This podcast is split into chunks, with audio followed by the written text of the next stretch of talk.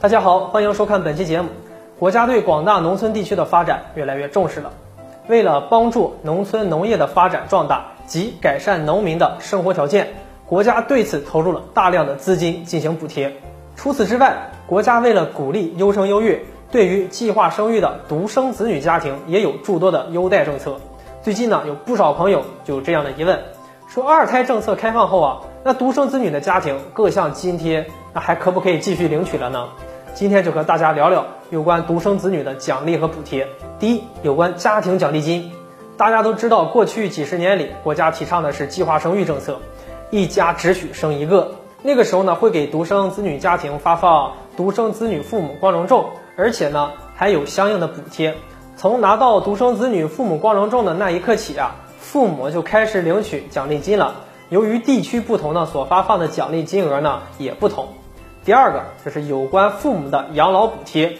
对于农村独生子女家庭来说，一对夫妻呢要赡养四位老人，再加上农村的经济啊收入低，生活压力可想而知。国家为了减轻独生子女负担呢，凡是拥有独生子女光荣证的家庭呢，父母满六十周岁，那么国家每年都会发放养老补贴。此外呢，农村双女户家庭呢也有权利享受此项补贴。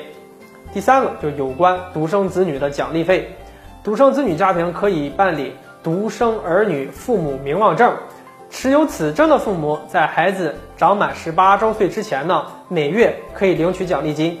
第四个，这是有关特殊的退休补助，如果独生子女的父母是按前提前错置退休的职工，那么在光荣退休后，退休金可以多发一小部分。第五。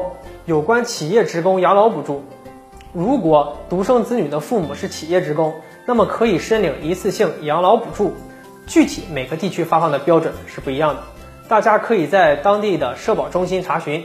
第六，有关奖励扶助政策，对于农村独生子女家庭来说，可以享受奖励扶助政策，比如说像困难破产企业一次性养老补助，有钱领，大家都很开心。那以上六项独生子女补贴呢，都是可以申领的，只要符合独生子女父母奖励领取条件的，均可持独生子女父母光荣证、本人身份证、户口本，到户籍所在地的村委会或者是居委会申报。那么经过审核批准后，大家就可以领取奖励金了。好了，本期的节目就和大家聊到这里，我们下期再见。